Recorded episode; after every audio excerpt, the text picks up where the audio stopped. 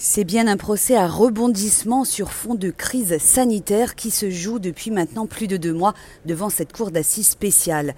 Le président de la cour, Régis de Jorna, a annoncé ce matin que l'audience était à nouveau suspendue. Le principal accusé, Ali Reza Polat, présente toujours en effet des signes cliniques, notamment des troubles digestifs liés au Covid-19.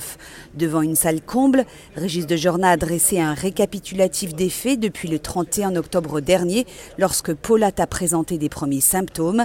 Ce dernier a finalement été déclaré positif lors d'un deuxième test PCR réalisé à la maison d'arrêt de la santé. Ce sont ensuite deux autres accusés qui se sont révélés positifs à leur tour, mais ils sont restés asymptomatiques. Depuis deux semaines, l'ensemble des parties de ce procès étaient suspendues à l'expertise médicale des trois prévenus ordonnés par le président de la Cour.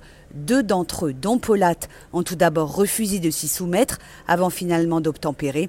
Pour les parties civiles en tout cas, cette date de reprise des audiences lundi prochain 23 novembre reste hypothétique car suspendue à l'état de santé des 11 accusés. Écoutez maître Elie Korchia, il est l'un des avocats dans le dossier de l'hypercachère. À cette nouvelle suspension d'audience qui intervient après deux semaines, nous guettions depuis deux semaines l'évolution de la situation et, nous étions rassurés pour tout dire que le procès puisse enfin reprendre aujourd'hui, ce 16 novembre, avec la suite des plaidoiries euh, de mes confrères euh, pour l'attentat de Charlie Hebdo et, je devais effectivement demain démarrer les plaidoiries euh, concernant l'attentat d'Hypercacher avec mes confrères. Et puis j'ai enfin une pensée, je dois vous le dire, pour les familles de victimes, pour les parties civiles avec lesquelles je suis en contact évidemment au quotidien le procès a commencé le 2 septembre, nous sommes aujourd'hui le 16 novembre, il y a effectivement une tension très particulière dans ce procès. Les avocats de la défense, quant à eux, demandent que tous les accusés soient désormais testés de manière systématique.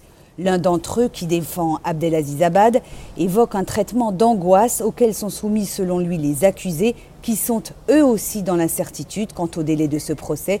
Maître David Appelbaum évoque même la possibilité d'une demande de disjonction des affaires afin que ceux qui ne sont pas malades soient jugés séparément. À la fin de l'audience, qui aura duré à peine 30 minutes ce matin, certains s'interrogeaient sur une libération possible des accusés à la date du 31 décembre prochain. Pour maître Laurence Sechman, qui représente les familles Saada et Atab dans le dossier de l'hypercachère, le risque existe bel et bien. Alors en fait, les dispositions légales visent que les débats doivent se tenir dans la discontinuation, c'est-à-dire qu'il ne doit pas y avoir d'interruption, hormis l'interruption d'un week-end si le, procès doit se prolonger euh, sur une semaine ou une deuxième.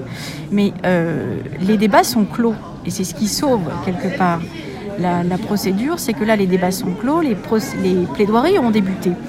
Euh, donc on est bien dans le cadre légal. Mais là, euh, ce que je pense qui est visé par les accusés, c'est de faire, pardonnez-moi l'expression, péter les délais sur euh, leur mandat de dépôt et de sorte qu'on aboutisse à une nécessité de viser leur remise en liberté et ça ce serait le drame absolu. Rendez-vous donc lundi prochain 9h30 devant cette cour d'assises spéciale pour la reprise des audiences dans ce procès des attentats de janvier 2015, une reprise, on l'aura compris, pour le moins incertaine sur fond de pandémie. Au Palais de justice de Paris, Laurence Goldman pour RCJ.